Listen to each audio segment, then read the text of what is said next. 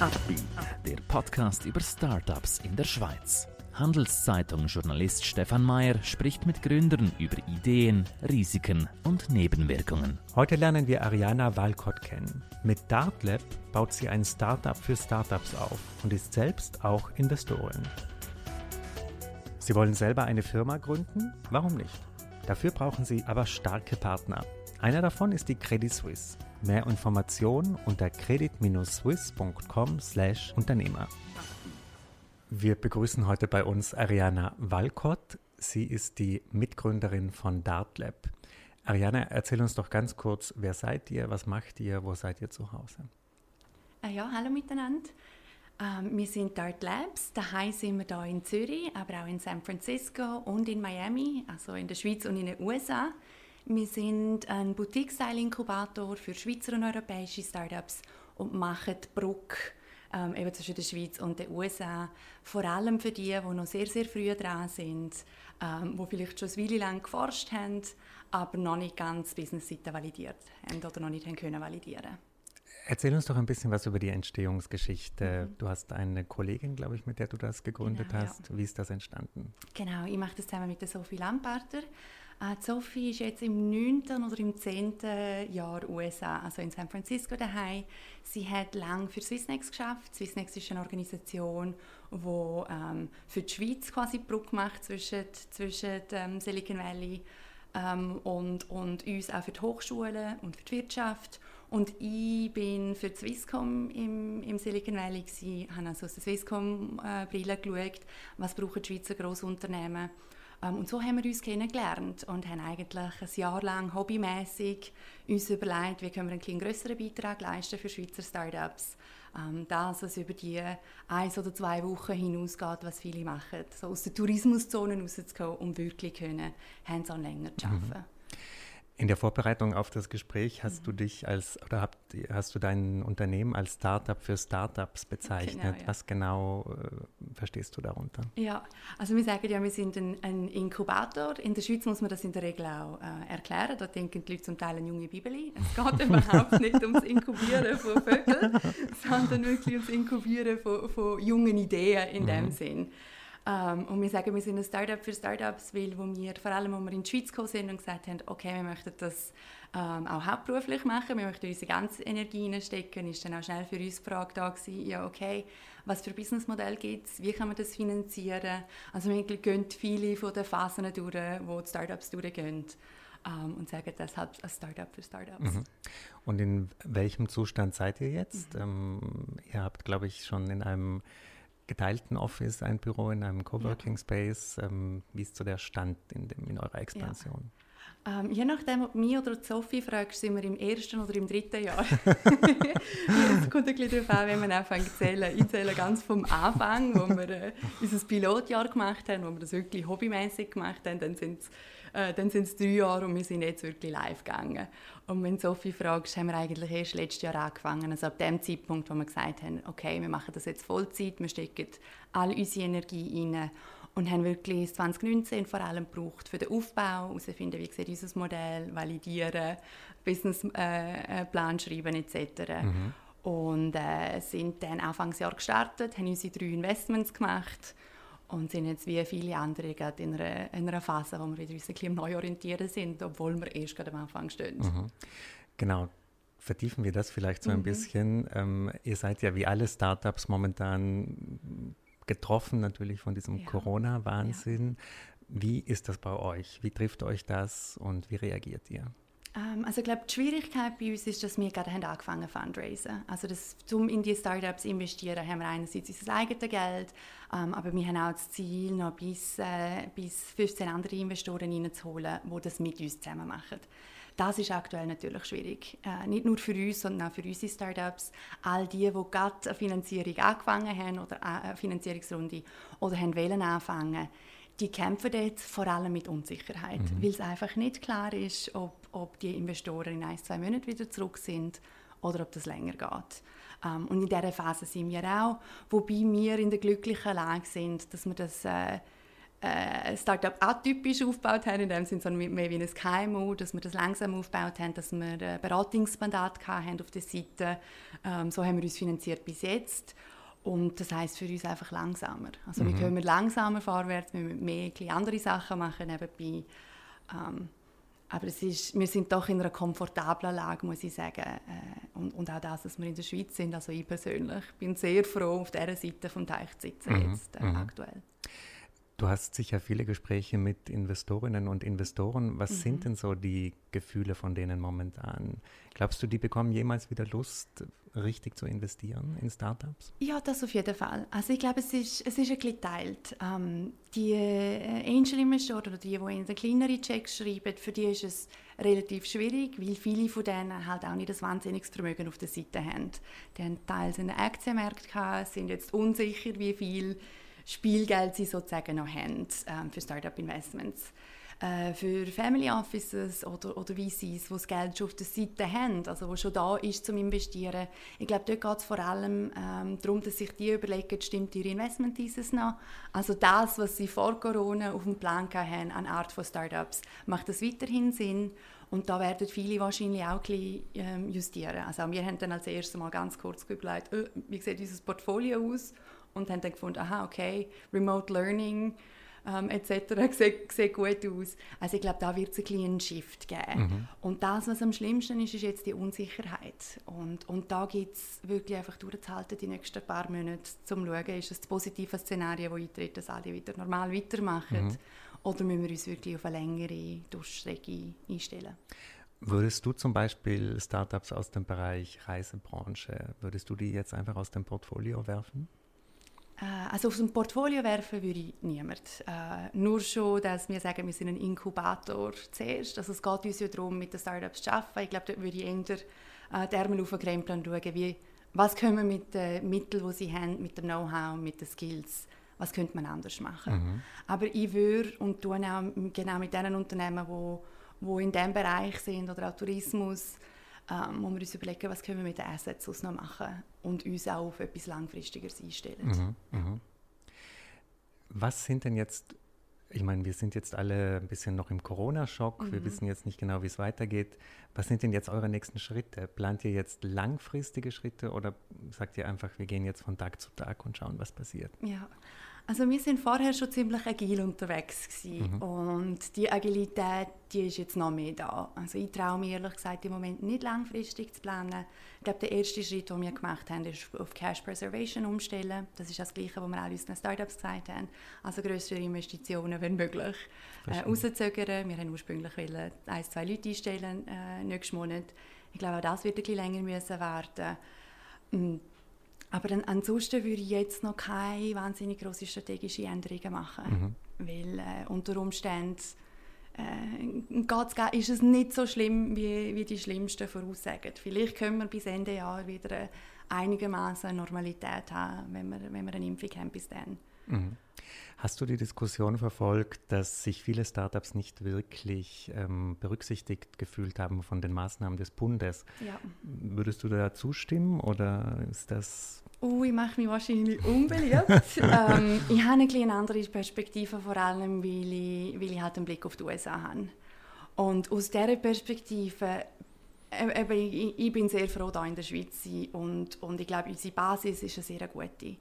Ähm, ja, natürlich, für die Startups ist es wahnsinnig schwierig, äh, vor allem wenn wir vom Umsatz reden, können da 10% vom letztjährigen Umsatz, also auch bei uns, wir haben letztes Jahr praktisch keinen Umsatz gehabt, mhm. das hilft sicher nicht. Ich glaube, was super gut ist, ist, dass man die Lohnkosten rein tun kann, mal drei und dann 10% von dem. Ich denke, das sollte die meisten Startups ähm, ein Weile haben. Ja, sie kommen nicht in die Labs rein, sie können nicht mehr forschen, der Teil ist wahnsinnig hart. Aber ich glaube, die meisten schaffen es, ihre Personalkosten zu decken. Mhm. Ähm, das sind auch die, die grössten Ausgaben bei den meisten Startups. Und aus dieser Perspektive gesehen, denke ich, es ist okay. Mhm.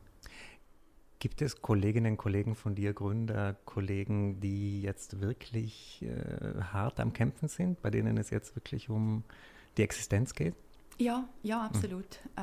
Ähm, wobei ich ehrlich sein muss, es ist bei denen auch vorher zwei, drei Monate kurz vor Existenz gewesen. Also es ist in dem Sinn äh, die, die Angstgefühle und die Gefühle von Unsicherheit, die sind in dem Sinn nicht neu. Es ist einfach nochmal ein zusätzlicher Lehrer dazugekommen. Mhm. Ähm, und ich stelle dann aber auch beim einen oder anderen eine gewisse Erleichterung dar. Oder jetzt kann man sagen, es bin, es bin nicht mehr ich, es ist nicht, mhm. das Fundraising ist nicht nur für mich schwierig, sondern jetzt sind wir einfach wirklich alle wieder am gleichen Ort und, und, und alle müssen nochmal anfangen. Und ich glaube, am besten sind, sind, äh, sind die in der Lage, die erst eine Runde geschlossen haben im Januar oder so. Die sind im komfortabelsten unterwegs. Aber das ist ja schon so eine ganz neue psychologische Ausgangslage, oder? Wir hatten ja jetzt, also seit zehn Jahren fast ging es ja eigentlich mehr oder weniger bergauf. Ja. Finanzierungsrunden wurden immer äh, größer. Ja. Jetzt kommen magere Zeiten, oder? Für Startups? Ja, ja und nein. Ähm, was mich persönlich, als ich in die Investorensicht angefangen habe, äh, wo, wo ich überrascht war, sind doch auch, woher die Valuation in der Schweiz gehen. Wir sind im Pre-Seed-Bereich unterwegs. Also wir reden mit den Startups meistens kurz vor oder ein paar Monate nach der Gründung. Mhm. Ähm, und oftmals kommen die schon mit, zwei, also mit, mit, mit Millionenbeträgen, wo ich finde, finde ich, bist etwa 10 Millionen daneben, wo der Anfangspunkt sein sollte. Mhm. Ähm, und das ist eine Entwicklung, die wir in den USA in den letzten zwei, drei Jahren, vier Jahren haben können, äh, beobachten dass die Valuations sich eigentlich in etwa sieben, acht Jahren verdoppelt haben. Ähm, und ich finde, dass dort eine, eine Korrektur abgebracht ist. Mhm. Ähm, das, gehört, das gehört jetzt von der Startup-Seite keiner gern. Ähm, aber ich glaube, dort aus Investorensicht, die Korrektur, die braucht es ein bisschen. Äh, in den USA einiges mehr als da bei uns in Europa, mhm. aber auch da ähm, finde find ich, ist das angemessen. Und daher denke ich auch nicht, dass alle Investoren jetzt sagen werden, oh nein, investiere nicht mehr. Ähm, Im Gegenteil, die, die bereit sind, weiterhin zu investieren, für die wird es jetzt erst interessant mhm. oder wird es ein bisschen interessanter. Die finanzielle Seite ist ja das eine. Das andere ist, dass man psychologisch so ein bisschen die Motivation oben hält. Ich meine, du hast viel mit Startups gearbeitet. Ja. Sind die Learnings, die du damals gemacht hast, jetzt auch für dich gültig? Oder wie hältst du denn deine persönliche Motivation aufrecht? Ja, es ist sehr, äh, sehr schwierig. Also ich habe in der allerersten Woche habe ich mal drei Tage Pause gebraucht. Ähm, äh, einfach zum, zum, zum langsam mit dem klarkommen. Ich habe irgendwo so ein Quote gelesen, wir arbeiten jetzt nicht alle von daheim. Also wir machen jetzt nicht alle Homeoffice, wir arbeiten in Krisenzeiten von daheim. Mhm. Und immer wieder an das zu denken und geduldig zu sein mit einem selber, ähm, aber auch mit den Teammitgliedern wir verbringen viel mehr Zeit am Anfang der Calls, darüber zu reden, wie es jedem Einzelnen geht. Jeder von uns ist in einer anderen Situation.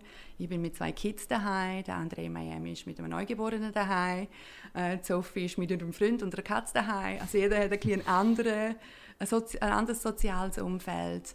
Und es gibt einfach wirklich Geduld zu haben und, und Sachen ein bisschen länger ausdiskutieren. Und wir verbringen jetzt vor allem Zeit auf dem Thema Strategie. Mhm. Also das, was man sonst eigentlich wenig Zeit hat für, ähm, versuchen wir jetzt holen und, und das motiviert dann ein bisschen. Weil das ist das, was uns erlaubt, in Zukunft zu schauen. Ähm, und, und an dem halten wir ein bisschen fest. Mhm. Und dann auch der Austausch mit den Startups äh, ist jetzt intensiver. Also wir reden öfters miteinander. Wir halten an dem fest, was läuft, mhm. sozusagen, mhm. auf dieser Seite. Würdest du sagen, die Mehrheit von denen, mit denen du redest, ist panisch oder sind die doch ja. Von dir höre ich auch so ein bisschen Optimismus raus. Ist das eher dominant? Ja, es, es ist sehr gemischt. Ähm, und, und ich glaube, jetzt ist, jetzt ist die dritte Woche. Bei vielen kommt so langsam das Thema Akzeptanz. Ähm, also letzte Woche wäre ich vielleicht schon ein bisschen weniger optimistisch gewesen. Äh, ich glaube, langsam kommen wir zum Punkt, wo wir sagen, okay, es ist jetzt anders, das wird anders sein, es hat viele Chancen. Ähm, und es ist aber ein sehr schmerzhafter Weg auf all die tollen Sachen zu kommen, wie mhm. das Thema Digitalisierung und äh, Climate Change. Und ich glaube, da sehen wir viele positive Anzeichen und wir versuchen uns an, an dem zu orientieren. Aber was ich bei den Startups gesehen ist wirklich geteilt. Bei gewissen hat es einen richtigen Motivationsschub ausgelöst. Also die haben gefunden, und jetzt erst recht. Und das sehe ich auch viel. Also die Hackathons, die jetzt gerade stattgefunden haben mit Versus Virus mhm. und äh, Code Against Virus, oder wie, wie auch der erste geheißen hat, ähm, man sieht, die Leute möchten etwas machen und einfach nur daheim hocken ist es nicht. Mhm. Und dann gibt es auch derartige, die kleine Schockstarre verfallen. Ähm, ich glaube, auch ich bin in der ersten Woche so ein kleiner Schockstarre und habe das aber gefunden, ich will jetzt keinen Entscheid treffen. Ich will gar nicht an die Firma denken, einmal für ein paar Tage, bis ich nicht weiss, dass ich in einem Gemütszustand bin, wo ich ein bisschen Abstand habe zu den Emotionen. Und ich glaube, genau diese Zeit muss man sich nehmen. Mhm. Also die, die, die, die panisch sind, es ist nicht komplett unberechtigt, ähm, aber es ist ein schwieriger Gemütszustand zum, zum Agieren. Und daher lieber mal kurz Pause machen und sich mit diesen Gefühlen auseinandersetzen. Und einen Plan B und einen Plan C machen, wenn, wenn das auch hilft, um sich äh, an etwas festzuhalten was viele motiviert, ist ja so ein bisschen die langfristige Perspektive, mhm. die Sie haben. Was ist denn das bei euch? Wo siehst du denn DartLab in fünf Jahren, in zehn Jahren? Ja. Ähm, also wir, wir denken in Netzwerkgedanken. Wir sind im Moment vor allem da für die Schweiz, opportunistisch Europa. In fünf, sechs Jahren würde ich uns gerne an mehreren Standorten äh, in Europa, aber auch weltweit sehen. Ich meine, es ist unlässig, pro USA Schweiz zu machen. Aber ich höre immer wieder, ja, und was ist mit Asien, ja, und was ist mit Afrika. Und äh, ich glaube, das wäre so äh, unsere, unsere Zukunft. Mhm. Wenn wir können wachsen und skalieren, dann ist es, ähm, dass wir das, was wir für, jetzt für die Schweizer machen, äh, auch für andere Gebiete können replizieren auf eurer Website ist ein recht interessanter Satz, ich weiß nicht, ob ich ihn ganz korrekt zitiere. Mhm. Ihr wollt Venture Capital irgendwie menschlicher machen oder mhm. dieses ganze System demokratisieren. demokratisieren. Ja, ja. Kannst du uns vielleicht diesen Gedanken noch ein bisschen erklären? Ja. Mhm. Also überall ist bei uns der Mensch so ein bisschen im Fokus, das, das, das Human-Centric. Äh, das kommt einerseits daher, dass man mit vielen Techies zusammenarbeitet und mit vielen Wissenschaftlern, ähm, wo hin und wieder an Lösungen arbeiten, wo man fast vergisst, wie das nachher für den Anwender ist. Also mhm. das Menschliche immer dabei zu haben, im Sinn, dass es Lösungen sind, wo, für alle, wo, wo alle Menschen davon können profitieren können, wo alle Menschen schützen und wo wirklich so designt werden, dass wir im Mittelpunkt stehen. Und auf der Seite Venture Capital heißt das, ähm, dass wir nicht einfach nur Geldgeber sind in dem Sinn, sondern dass wir wirklich eng mit unseren, mit unseren Startups zusammenarbeiten, dass wir uns als Teil von ihrem Team sehen, aber eben nicht nur uns, sondern auch unsere Investoren. Also unsere Investoren äh, sind eigentlich alle äh, irgendwie involviert im Prozess, sagt das im Scouting, äh, sagt das in der Due Diligence, sagt das im Mentoring, sagt das im Schluss Entscheid treffen, wo investieren wir oder wie tun wir uns strategisch ausrichten. Also es ist wirklich ein Miteinander und, und äh, jeder, der im Moment dabei ist, ist dabei aus Begeisterung und aus Leidenschaft. Mhm.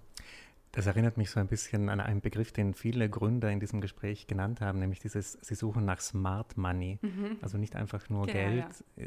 Äh, verstehst ja. du euch auch so in dieser Richtung? Absolut, mhm. ja. Ähm, absolut. Äh, und wenn, wenn wir nicht smart sind selber, dann haben wir ein riesiges Netzwerk von Leuten, die wir reinholen. Ähm, wir schauen ja ein sehr vielfältiges Gebiet an. Es ist ja nicht einfach nur eine Technologie oder nur eine Art von Businessmodell, ähm, sondern wir sagen so generell Deep Tech und ICT und verlassen uns dann wirklich auf Profis aus dem Netzwerk, die sich dann das anschauen und uns Feedback geben und gleichzeitig dann auch für die Startups da sind und ihnen Feedback geben. Ihr grenzt euch damit ja auch schon so ein bisschen ab von den herkömmlichen Fund, also mhm. äh, Investoren oder Absolut, ja. Venture Capitalists. Ähm, warum? Habt ihr schlechte Erfahrungen mit denen gemacht? Du kennst sie mhm. wahrscheinlich gut aus deiner Zeit in Amerika. Uh, nein, überhaupt nicht, dass wir in dem Sinne schlechte Erfahrungen gemacht haben, aber es ist es ist ähm, also zum, auf jeden Fall USA-seitig sehr einseitig. Ähm, es sind sehr viele Deals, die angeschaut werden. Ein, ein GP von einem Fund, also einer, der den Fund managt, ähm, schaut sich unglaublich viele Deals an, kann bei denen, die gut laufen, sich involvieren, sitzt vielleicht im Board, aber hat eigentlich nicht die Möglichkeit, sich wirklich äh, ins Thema einzudenken und dabei zu sein. Mhm. Und das ist eigentlich das, was uns Spaß macht. Also wir, wir sind nicht zuerst Investoren wir sind zuerst äh, Incubation Ladies sozusagen oder Girls und haben nachher gefunden, eigentlich es braucht etwas mehr. Und wir sind in der Schweiz gekommen, so mit der Frage, ähm, was ist die einfachste Infrastruktur, die wir können aufbauen können, um ein bisschen Kapital entgegenzunehmen und können in die Startups investieren zusammen mit den Services.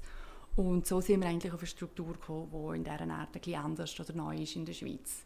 Und das ist auch das, was wir sagen, deshalb sind wir ein, Start-up auch. Wir haben auch selber müssen eine Struktur suchen. Und das ist ein, uns ist wirklich Participation first. Mhm. Woher kommt denn euer Design-Schwerpunkt? Das lese ich auch immer wieder raus aus ja. euren Pressemitteilungen. Ja. Warum dieser Fokus? Es ist wirklich äh, das Design mit dem Mensch im, im Fokus. Ähm, also all die, äh, stell dir vor, heute bist du immer noch vor allem auf dem auf Bildschirm unterwegs. Äh, entweder krümmst du in dein Handy rein oder krümmst du in den Laptop rein und wir haben eigentlich Technologie, die uns als Menschen nicht zusagt. Und in, gleichzeitig gibt es auch viele Interaction Designer, auch in der Schweiz, Leute, die sich wirklich überlegen, wie fühlt sich das auch für mich als User. Und in einer, in einer Zeit, wo es eben aus dem 2D rausgeht, wo man von Augmented und Virtual Reality redet, wo man von Brain-Computer-Interfaces redet, also wo, wo unsere Schnittstellen zu der Technologie überall sind, ähm, gibt es wirklich zu überlegen, wie, wie sehen die Interaktionen aus. Und wir glauben fest daran, dass ein Designer äh, das anders und bereichernd kann machen als einer, der auch den Code geschrieben hat und sich überlegt hat, wie funktioniert es technisch spitzt ihr damit auch so ein bisschen auf diese VR-Startups, Virtual Reality, künstliche Intelligenz, die brauchen diesen Fokus ja mhm. auch extrem. Die können ja auch nicht nur 2D denken. Ja. Ist das so ein bisschen eure Zielgruppe auch? Ah, das Spatial ist sicher äh, ein großer Teil unserer Zielgruppe, aber nicht nur. Es ist auch ein bisschen, wo ich herkomme, das ist das, was sie für Swisscom gemacht haben, vor allem und Virtual Reality Lösungen anzuschauen. Ähm, also es ist sicher ein großes Kernstück davon. Ähm, aber wenn ich dir jetzt sage, die ersten drei Startups, die wir investiert haben, ist eins ein Bioplastik, eins ist ein, ein Biochip und das dritte ist eine AR-VR äh, Remote Learning Lösung.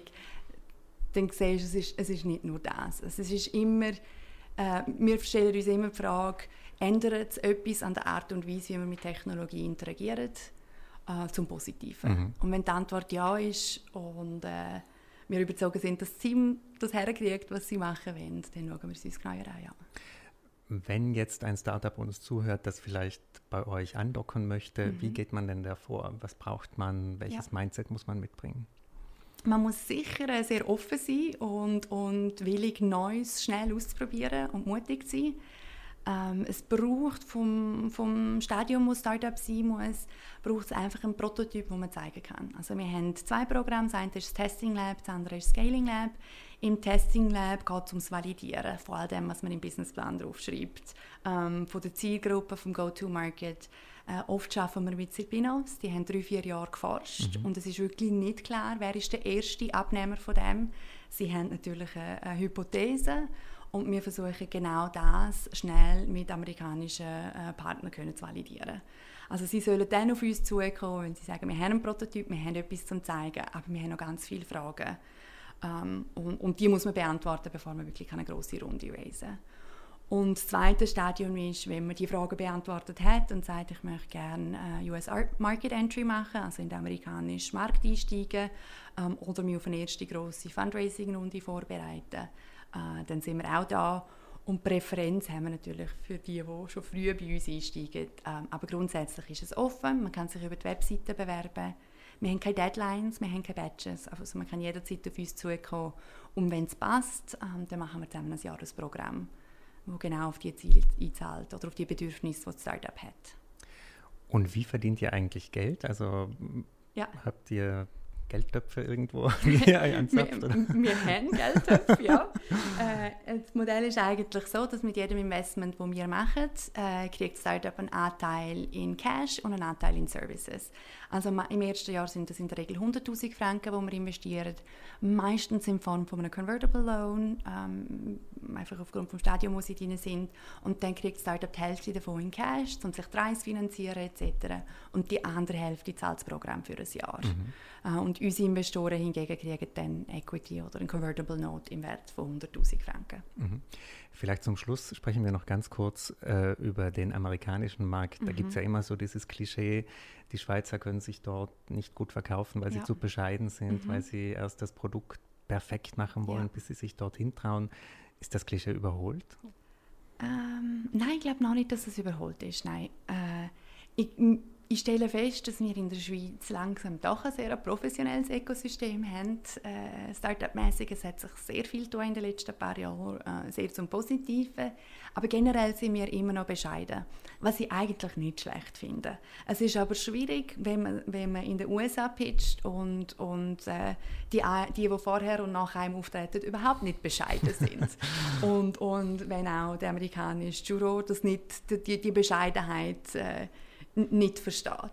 Das heißt, es gilt ein bisschen anzupassen auf, aufs Publikum. Und das heißt aus meiner Sicht aber überhaupt nicht, dass man lügt oder dass man irgendetwas erzählt, was nicht stimmt, sondern dass man vielleicht ein bisschen wie ein Anwalt denkt und die Worte auswählt, die gut tönen und immer noch wahr sind. Äh, also es muss immer bei der Wahrheit bleiben, aber vor allem, wenn man in den USA auftritt, darf man durchaus ein bisschen selbstsicherer sein. Und ich glaube, das zweite Thema ist auch, wirklich gross können denken. Es fällt vielen in der Schweiz immer noch schwer, wirklich gross zu denken. Mhm. Und das ist natürlich auch schwierig, wenn man in Industrien denkt, die da gar nicht vorhanden sind. Der Zugang ist schwierig. Und mhm. genau deshalb äh, möchten wir die Brücke in die USA machen, wo in San Francisco 4, also auf 7 mal 7 Quadratmeilen eigentlich alles vorhanden ist, was das Ökosystem brauchen kann. Und es herrscht eine Kultur von Austausch, wo es relativ einfach ist, auch mit, mit jemandem von Google oder Apple oder Tesla ein Meeting zu kriegen und Feedback rauszuholen, mhm. das einem wirklich weiterbringt. Was mich noch interessieren würde, du hast wahrscheinlich regelmäßig Businesspläne vor dir liegen und man hört ja mhm. immer wieder, da wird teilweise übertrieben, man bläst die Zahlen so ein bisschen mhm. auf. Wie erkennst du denn, dass das, was da drin steht, ja. realistisch ist? Hast du da gewisse Tricks? Das ist brutal schwierig, vor allem wenn, also es ist ein einfacher, wenn wir ICT-Sachen anschauen, es ist ein schwieriger, wenn wir Emerging Tech ähm, anschauen, also Sachen, wo man nicht erwartet, dass es in vier, fünf Jahren in der Masse ist oder wo es wirklich ein länger geht. Und wir betreiben in der Regel ein bisschen eigene Research, also all die Zahlen und Marktgrößen und ähm, etc., wo wir in den Plänen sehen, äh, gehen wir ein bisschen selber vergleichen. Wir verlassen uns viel auf Sachen wie Gardner Hype Cycle, also wir gehen, wir gehen schauen, was sagen eigentlich Profis ist der richtige Zeitpunkt und ich glaube, tricky wird es dann, wenn man verschiedene Technologien verbindet, die neu sind. Ja. Und dann geht es wirklich herauszufinden, okay, wann ist denn der richtige Zeitpunkt für das Zusammenspiel von dem? Und da verlassen wir uns auch ein bisschen auf, auf, auf Profis. Aber es ist, es ist Research und Bauchgefühl. Weil ich glaube, mhm. das Schwierigste ist der Zeitpunkt. Wann ist der richtige Zeitpunkt für eine neue Technologie? Ist es zu früh? Ist es zu spät? Ist es jetzt? Und das ist schon ein Bauchgefühl.